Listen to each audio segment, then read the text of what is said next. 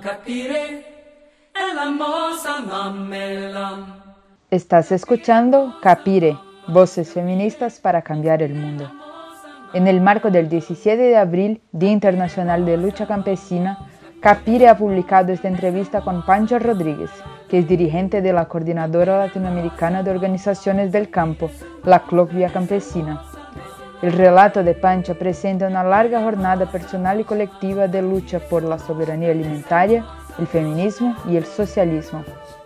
Eh, te queríamos pedir que, que te presente eh, una presentación que no es solo yo soy Pancha de la Vía Campesina, pero que también recupera un poquito de tu trayectoria de militancia, de vida, una presentación más personal tuya para estar en, en los principios de la, de la entrevista. De hecho, soy Francisca Rodríguez.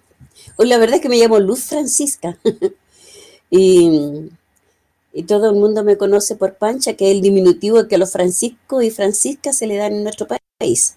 Y hablar de una a veces cuesta un poco, eh, sobre todo cuando ya lleva tantos años a su espalda de un, un trabajo de activismo político, eh, y de un trabajo dedicado fundamentalmente a la lucha de las mujeres eh, y también a las luchas campesinas, por supuesto. Eh, soy oriunda de un pueblo rural que ahora ya es parte de la ciudad, porque a medida que avanza la ciudad nos va arrebatando una parte importante del campo y de los sectores que antes alimentaban a, los pueblos, ¿no? y eso me hace estar migrando permanentemente, arrancando de la ciudad eh, en mi origen eh, soy una persona mm, a lo mejor con, muy poca escuela, pero con una gran eh, contribución desde el punto de vista de la formación social, política, ideológica, pero también cultural, vista dentro del movimiento como tal. Soy floricultora, esa era mi, la contradicción, yo producía flores, no producía alimentos. En mi juventud, mi trabajo estuvo dedicado a hacer lo que hoy día podía ser una, trabajadora de temporada, era una cosechadora, una recolectora. Entonces partíamos por las habas y terminábamos con los frijoles, como le dicen ustedes, los porotos, para nosotros. Y, y, ya muy, muy niña me tocó hacerme cargo prácticamente de la casa, entonces mi vida fue de, de mucho trabajo a partir de los 14 años. Entonces trabajé en varios oficios, entre otras cosas. Eh, combinando la temporada en el campo y después en tiempo de invierno eh, hice muchas, muchas, muchas, muchas y diversas labores. Eh, estuve muchos años trabajando en un casino en correo y telégrafo. de ahí salté al trabajo sindical, al departamento juvenil de la CUT.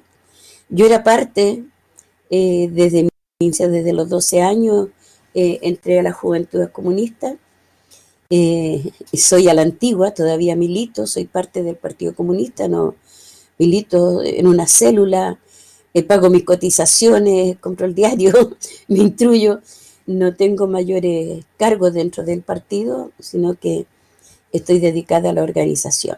Eh, fui encargada nacional femenina en la Juventud Comunista, en su comité central, hasta que me casé, trabajé eh, mucho en el Frente de Mujeres de la Unidad Popular para el Gobierno Popular.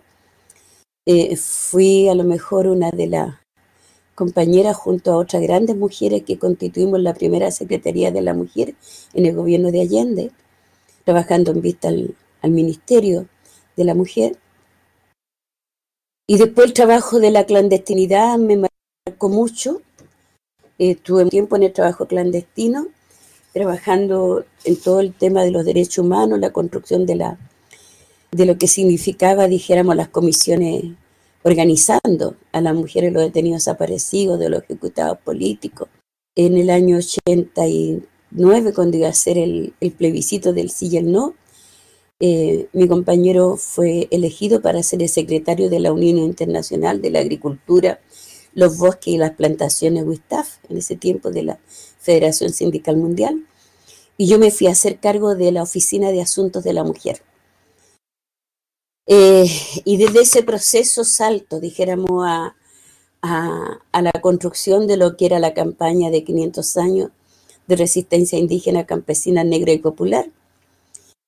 Y, desde ahí a la constitución de la CLOC y de la vía campesina, ¿no? Eh, desarrollando siempre un trabajo al interior de la organización, eh, muy, muy de la mano ese momento con compañeras jóvenes que venían emergiendo hasta que llegamos a pedir, dijéramos, cuota y los compañeros no, nos dijeron así como con muchos precios que ni un problema, si queríamos éramos el 50% en el Congreso. Y nosotras trabajamos por ese 50%, trabajamos por seguir siendo, eh, tener una, una, instancia paritaria dentro de la CLOC, a posterior dentro de la vía campesina y esparcirla por las organizaciones. Y en el tercer Congreso nosotras dijimos tenemos que tener una relativa autonomía, no somos una partecita, somos un proceso de la mujer rural en marcha y por lo tanto constituimos, eh, nos denominamos articulación, la articulación de mujeres del campo de América Latina y el Caribe. Cada paso que dimos en América Latina lo fue asumiendo la, nos fue asumiendo también la vía campesina. Así que hemos contribuido a, a levantar una, una, una apuesta de, y una postura dentro del movimiento campesino que yo creo que tiene un hito importante, pero sí hay un punto importante y es la única declaración que toma los derechos sexuales y reproductivos. Y creo que eso eh, me parece muy significativo.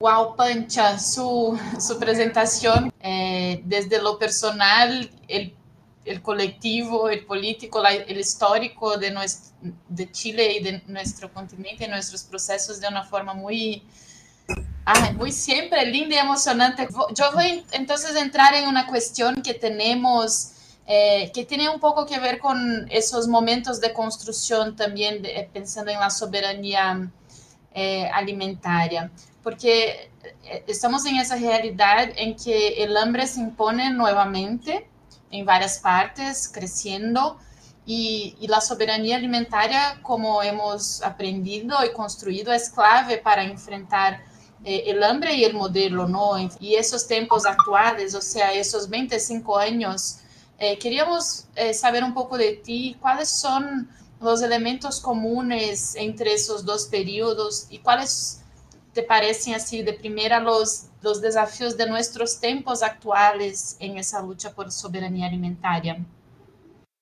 A veces las cosas se dan en un momento preciso y, y, no nos damos cuenta de la inmensa proyección que tienen en el tiempo y para el conjunto de la sociedad.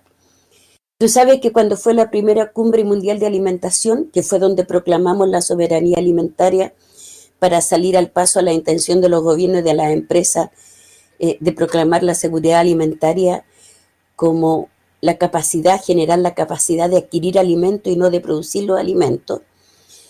Eh, ese, ese encuentro fue previo a un taller de mujeres rurales.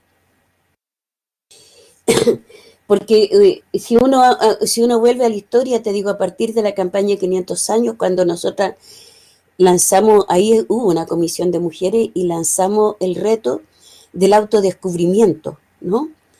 Eh, con un afiche bien significativo. Emergíamos de las raíces de la tierra para autodescubrirnos nuestra resistencia, en nuestros haceres y en nuestros saberes. Entonces los retos ya venían caminando y nos encontramos con este planteamiento de los campesinos y campesinas eh, de cómo enfrentar las intenciones que tenían los gobiernos de eh, aportar o de darle paso a las grandes empresas para este proceso de apropiación de la alimentación en el mundo y constituir los alimentos en un gran negocio del capital. La soberanía alimentaria a nosotras nos devolvió identidad, porque empezar a, a descubrir eh, en un primer momento cuando decíamos que la soberanía era nuestros derechos, nuestro derecho a producir, pero a medida que fuimos hablando de nuestros derechos, esos derechos se fueron ampliando.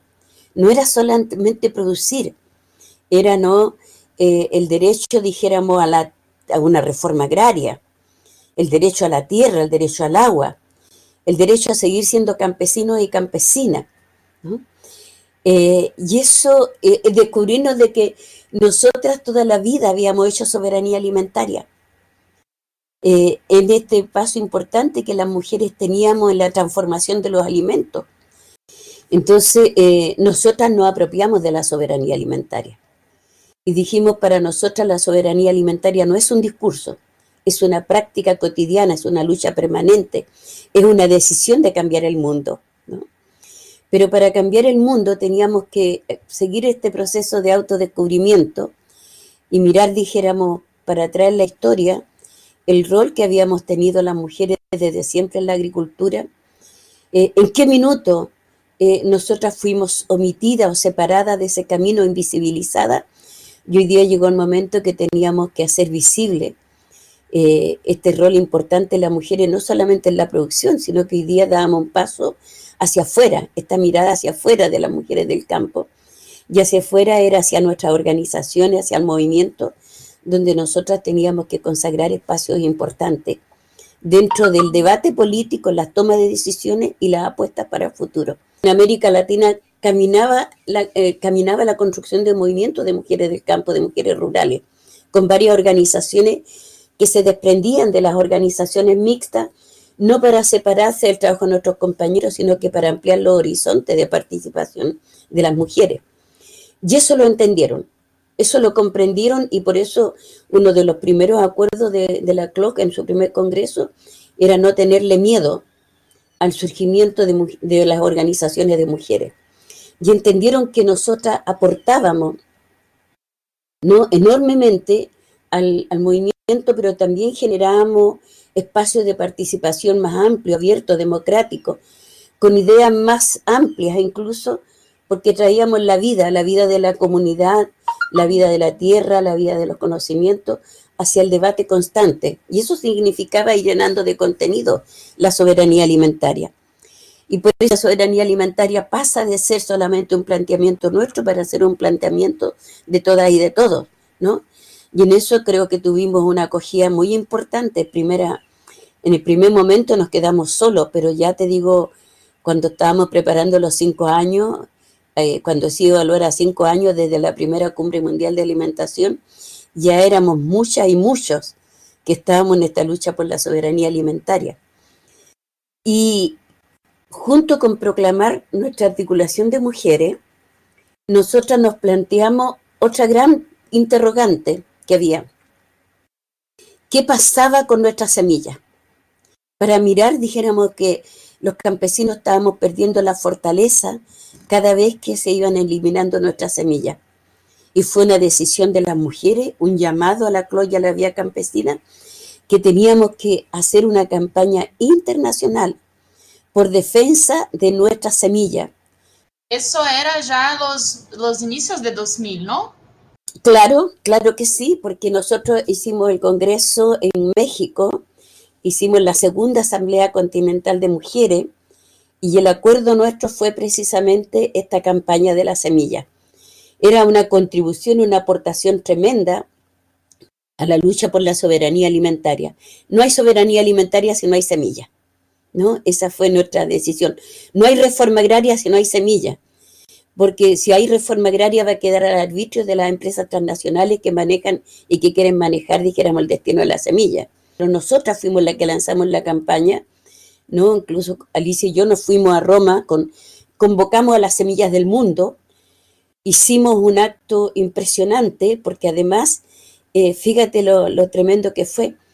Estábamos en, el, foro previo a la conferencia, a la segunda cumbre, eh, llegaron las semillas del mundo, un, espectáculo maravilloso que no lo podíamos imaginar, porque todo el mundo llegó con semilla, era un mosaico, un jardín de semillas hermoso que yo lo cuidaba celosamente, en la tarde las recogía y las guardaba con llave en un tremendo bolso que había, porque las íbamos a compartir, pero tenían que estar hasta poder hacer el lanzamiento oficial, la cumbre. Y, salimos a la marcha y cuando volvimos de la marcha no habían asaltado el local, no habían robado las semillas. Ahí salió el llamamiento, la declaración, dijéramos, la, a la, campaña de la, de la semilla, que las declaramos nosotras las semillas patrimonio de la humanidad. Pero al año eh, Monsanto nos dio otro golpe cuando estaba eh, Río más 10 en Johannesburgo. Y dice que están de acuerdo que las semillas sean patrimonio de la humanidad, porque si eran patrimonio de la humanidad eran de todo y por lo tanto las empresas también tenían derecho. ¿Qué hicimos? eh, pusimos en peligro más todavía nuestra semilla. O sea, fue muy desconcertante. Y nos llevó un año, un año de discutir. Y hicimos una reunión en Caguazú cuando ya reunimos todo esto. Y ahí te digo, no sé quién fue, cómo salió, pero lo concreto es que llegamos a decir, no, no son un patrimonio de la humanidad. Es nuestro patrimonio, de nosotras las mujeres, sus descubridoras. Es un patrimonio de los pueblos indígenas y los pueblos campesinos que a través de la historia las han propagado, la han mejorado, la han, eh, han diversificado. Y por eso que las semillas quedaron, esa, esa fue la definición, la semilla patrimonio de los pueblos al servicio de la humanidad. Esas no fueron decisiones que vinieran de compañeros de, de los pensadores, fueron las decisiones de las mujeres. Entonces creo que marcan hitos estas decisiones políticas que hemos ido tomando. Es como cuando hicimos la acción en Curitiba. Estuvo lo de Aracruz, que fue tremendamente importante, pero nadie habla que en Curitiba fuimos capaces las mujeres, la escuela de mujeres que teníamos en ese minuto, de las mujeres del Cono Sur, de parar, dijéramos, que se diera, eh, que se levantara la moratoria contra la contra las semillas Terminator. Eh, no es solamente un planteamiento, sino que es una acción de lucha, de resistencia y de rebeldía permanente, lo que han mantenido la, hemos mantenido las mujeres, pero además de eso eh, es nuestra capacidad de mirar más allá de lo cotidiano, es mirar el futuro, ¿no? Eh, yo diría que, son, son momentos muy, muy significativos para, para nosotras, o sea, el llegar a hacer una articulación, en establecer la paridad de género, ¿no? En poner dos campañas a nivel internacional impulsadas por nosotras, la campaña La Semilla y la violencia contra las mujeres, que sean campañas no de las mujeres, sino que de toda la vía campesina, aunque nos cueste mucho que sea asumida, te digo, porque eh, e, es un proceso bastante fuerte, el llegar a definirnos como feministas, dentro de un sector, te digo que ha sido eh, siempre consignado como un sector atrasado, eh, conservador, y cuando nosotras nos planteamos, dijéramos, eh, nuestra lucha y nuestra, nuestra, nuestro reto de construir este feminismo campesino y popular, fue también dentro de un proceso de discusión con la CLOC. Es un reto de los campesinos construir una vía alternativa al modelo neoliberal, ¿no? Y en ese caminar nosotras estamos. Pero en América Latina nuestro reto político va más allá de construir esa vía alternativa. Nosotros queremos construir una nueva sociedad. Y por eso que ahí definimos de que nosotros no renunciábamos a la lucha por el socialismo.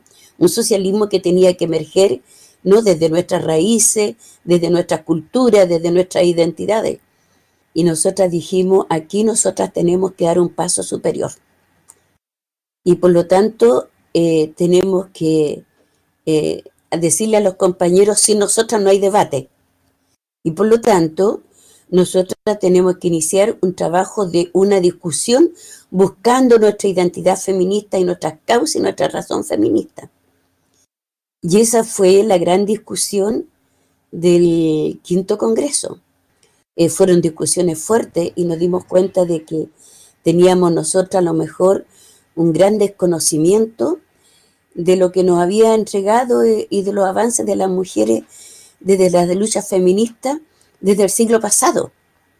La capacidad que hubo, dijéramos, de construir un gran movimiento de mujeres alrededor del mundo y de plantearse un, un sistema de medición, ¿no? Una estrategia de una política de género pero también dijéramos cómo de los instrumentos que vamos eh, construyendo se van apoderando eh, el sistema. Y nosotros de repente, te digo, de ser mujeres en desarrollo con recursos claros y definidos que tenían que ser, pasamos a ser porcentaje, ¿no? Entonces, eh, esas discusiones, te digo, nosotros las dimos fuertemente para poder fundamentar el hacer político de las mujeres del campo el darle un sentido grande a la necesidad de tener este movimiento de mujeres visibilizado, expresado, en lucha, y, Y yo creo que ha sido bastante importante, porque hoy día nosotros tenemos un movimiento de mujeres del campo a nivel del continente y más allá del continente, ¿no? Eh, tenemos una cantidad de organizaciones de mujeres que buscan espacios propios para poder ampliar el horizonte de las mujeres. Eh, no para separarnos de la lucha política conjunta, porque esta sociedad no la cambiamos las mujeres solas, ¿no? Fue realmente lo mejor eh, hacer un balance de lo que ha significado del momento que nos planteamos el reto del autodescubrimiento.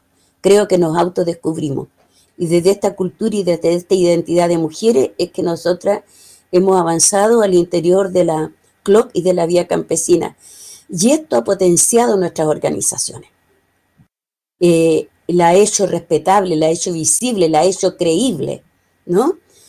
Porque las mujeres somos hoy día en la dirección el 50%.